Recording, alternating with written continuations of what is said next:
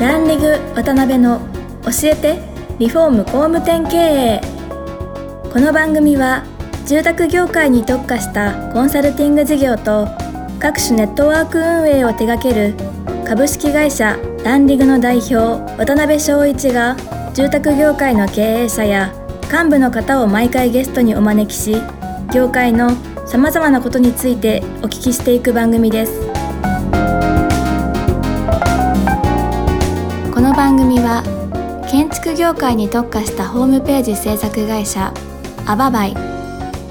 リフォーム事業のためのネットワーク戦力。住宅会社のブランディングを支援するルームクリップ公認家づくりパートナーの提供でお送りします。工務店の社長も多様性の時代へ。熱海温泉型情熱親分型コンサル型。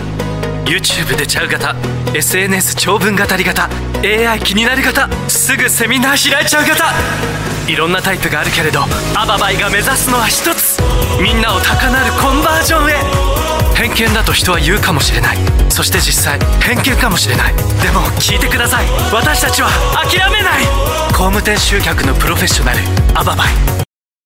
はい、えー、皆さんこんにちは。今週も始まりましたランリング渡辺の教えてリフォーム工務店経営パーソナリティの渡辺です。今回もですね、えー、先週に引き続きまして株式会社 ATEC 代表の板坂社長にお越しいただいてます。板坂社長よろしくお願いします。はい。よろしくお願いいたします。えー前回はですね、あの、新日鉄から、えっ、と、グッドルームさんにご入社されて、で、営業部長として大活躍されたっていうお話の部分をお聞きできたんですけども、まあ、あのおそらくその、ハプテックさん最後の中でいろんなこう課題感も持って、最後創業されることになったのかなと思ったんですが、そのあたりって、うんどんな感じの経緯で独立されることになったんですか？はい。はい。えっと、結局、数えてみると、うんあの、グッドルームさんには10ヶ月ぐらいしかいなかったんですけど。短かったんですね。そうなんですよね。ねえっと、入社して半年ぐらいで、その、まあ、営業責任者になって、まあ、ちょっと生意気な言い方して、まあ、ちょ当時尖ってたなと思うんですけど、はい。もう学ぶことはないなって当時思ってしまったところがありました。うんパッケージで工事を売ってたので、はい。あのーあ、これはもう売れるなっていうところと、うん自分でやらなくてもいいなっていうふうに勝手に思っちゃったんですね。なるほど、なるほど。で、こんな簡単にまあ、例えば売れちゃうんだったら、ええまあ、なんて言いますかね、もう、自分でややるかっていう気持ちが出たりとか、はい。多分それ以上に、当時あの、民泊が、えー盛り上がってまして、はい。えーお客様から、えっと、リノベーション工事した後に、うんこれ民泊で運用したいんだけど、みたいな相談が、えっと、工事以上にあったかもしれないです、当時は。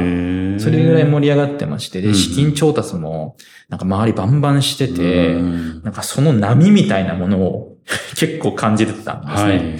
えーなので、えっと、自分は、えっと、さっきその工事の話をしたんですけど、はい。民泊関係でこれ起業した方がいいな、みたいな。やっぱり起業っていうキーワードはずっと頭の中であったので、はい。えー民泊で起業しようってやっぱり思ったところがありました。ただ、えっと、そうしたらやっぱりお客様から、いや、工事もやっぱりやってよ、みたいな話があって、実は、えっと、エイムズっていう会社を立ち上げた時には、民泊を中心として、相談あれば、まあ、工事もやるよ、ぐらいのスタンスで、えっと、起業をして、はい。その背景には結構民泊に背中を押された、みたいなところが当時あったっていうのはありますね。そうなんですか。ですけど、その、本当に営業部長としてかなり活躍されてる中で、止められたんじゃないですか？あ、そうそうそう。えっと、止めていただいて、えまあ、当時、えっと、まあ、上辺の上司だった人間と、まあ、共同創業をしたんですけど、インパクト関係で起業するんで辞めますって話をしたら、はいまあ、あの、グッドルーム、ハプテク言いながら、しばらくちょっと起業してもらって構わないからやってくれ、みたいな話があったんですね。なるほど。ラッキーと思って、やったんですけど、はい。そうするとちょっと共同代表で結局一緒に会社立ち上げた人間が当時のグッドルームというかハプティックの取締役だったんですけど、うんうんうんまあ創業メンバーとちょっとあんまりうまくいかなくなってしまって、うんえーそれで、なんですか、自分の時間軸とは別のところで、はい。あの、エイムズっていう会社をなんか本格立ち上げしなくちゃいけなくなってしまい、うん。えーですね。それで10ヶ月ぐらいで辞めて、うんうんえーエイムズって会社は共同創業したっていうのが経緯としてあります。うんなるほど。はで、初めから、その、順調に行かれたんですか？創業い。いさやーえっと、結構、今お話ししてもらった通り結構見切り発車で創業したので。で、うんえっと、当時の、その、共同代表だった人間も、うん。うん。まあ、施工管理というか、現場のことあんま分かってなかったですし、うん僕も営業しか分かってなかったので、はい。いわゆる社内に施工管理できる人間はいなかったんですね。うんうんうんなので、まあ、じゃあ自分やるかみたいな形で、当時、まあ図面も設計もいなかったので、はい、はい。なので。えーっと、はい自分で本買って、で、ベクター買って、えー基本寸法のなんかこう、はい図面みたいなものを本買って、はい。図面書いて、で、施工管理もやってみたんですけど、はい。今だと笑われちゃうんですけど、大工工事終わった後に、うんまあ塗装入ってクロス入る。はい。えっと、これをクロス工事入って塗装工事を入れちゃダメなの？みたいなことをうん職人さんに聞いたりとか、もうめちゃくちゃやっぱりレベル低かったというか、ですよね。それぐらい。まあ全く素人から、あなんとかやられたっていう感じですもんね。そうですね。でも当時、今、まあ、当時のお客様、今でもお付き合いあるんですけど、うん。えっと、もうなんか、まあ、笑い話みたいな感じで捉えてもらってるんですけど、いうんうん。やもうめちゃくちゃ恥ずかしいというか申し訳ないぐらい、うんずずさんというかもう知らなかったっていうところがあって、でまあ、その一方で、前回でもお話ししたんですけど、うん。そんな自分が前の会社で営業のトップで、あの、工事を売ってたみたいなところが、すごいやばいなというか、これでいいのかなって思ったところが、えー、なんですかね、その、この業界にいる、なんか、人たちとかう、ん業界の底上げをしていかなきゃいけないなって思った大きいきっかけになりますね。なるほどね。そっかそっか。ご自身がね、手掛けられるものづくりに対してね、知識が伴ってない方お多かったですもんね。多かったですねうん、はいなるほど。で、実際いろんなこうメディア、ガイアの焼け出られたりとはいかしながら、結構、うん売上的には順調に3年間でボンボンボンと伸びられたんですか？そうですね。割と、そのスタート順調だったんじゃないかなとは思いますね。うんそ、の、お話しいただいたのは、メディアに取り上げていただいて、売り上げが伸びたりとか、うんあ、と、管理会社さんとかが、はいがメインだったので、うんうんうんあの、一件工事が良ければ、ストックビジネス的にまたこう発注いただけるみたいな関係値があって、なるほど、なるほど。割と順調にこう、会社としては伸びていったなっていうのが記憶としてありますね。なるほど、なるほど。その3年の中で一番ご苦労された部分っていうのは、やっぱり、その、ものづくりの部分だったんですか？えーっと、そうえー一番悩んだところは、うん。えっと、まあ、結局自分がはい。共同創業を辞める、まあ、きっかけの一つにもなったんですけど、うん。えー僕自身はやっぱりメンバーが増えてきて、工事をもっとしたい。っていうふうに思ったんですね。なるほど、なるほど。もっと工事を底上げして良くして、安く早くいいものを提供したいっうん。ていう思いが、施工管理をやったからこそ、はい思うきっかけ、あまあ思うようになりまして、うんうんでもう一人の共同代表はどちらかというと、出口の部分ですね。うんうんえー民泊、宿泊、えーマンスリーといった、どういうふうに有給不動産を有効活用するかみたいなところになって、えっと、会社が成長していった分、うんこう、ちょっと、会社をどう成長軸乗せていくかっていうところで、うんえーお互いちょっとベクトルが変わってきたなっていうところが転換点かなとは思いますうね。んで、ちょっと方向性が違うねっていう話で、2020年に、はい。あの、まあ、退任されたっていう感じになるんですかね。はい。うーん。で、実際その退任されて次の ATEC、今の ATEC をはい。立ち上げるときって、もう次回は、次回というか今回は、はい。もうこういうふうなところを大切にしようとか、こんな事業やろうとかっていろんな思いがあったと思うんですけど、そのあたりってなんか、どんな感じだったんですか？えっと、はい。僕ら、うん。その前のエイムズっていう会社の時に、一番多くて40人ぐらいまで人数増えたんですね。なるほど、なるほど。増えたんですけど、うんうん。えっと、エイムズという前の、まあ、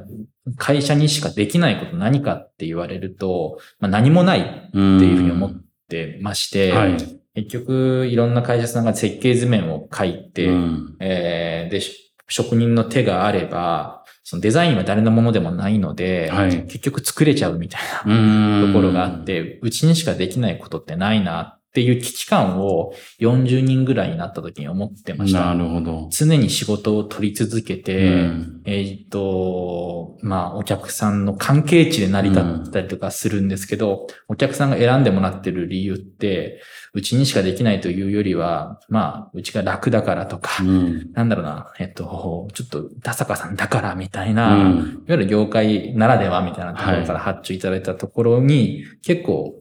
なんだろう、弱さといううか、ん。それでいいのかとか、うんえージレンマみたいなのがあって、で、そうならないようにするために、うんっていうのと、僕らしかできないことって何だろうを考えて起業したのが ATEC になります。うん。その時に、先ほどもちょっとお伝えさせてもらったんですけど、えーやっぱり僕らものづくりをやっているからこそ、いかに、まあ、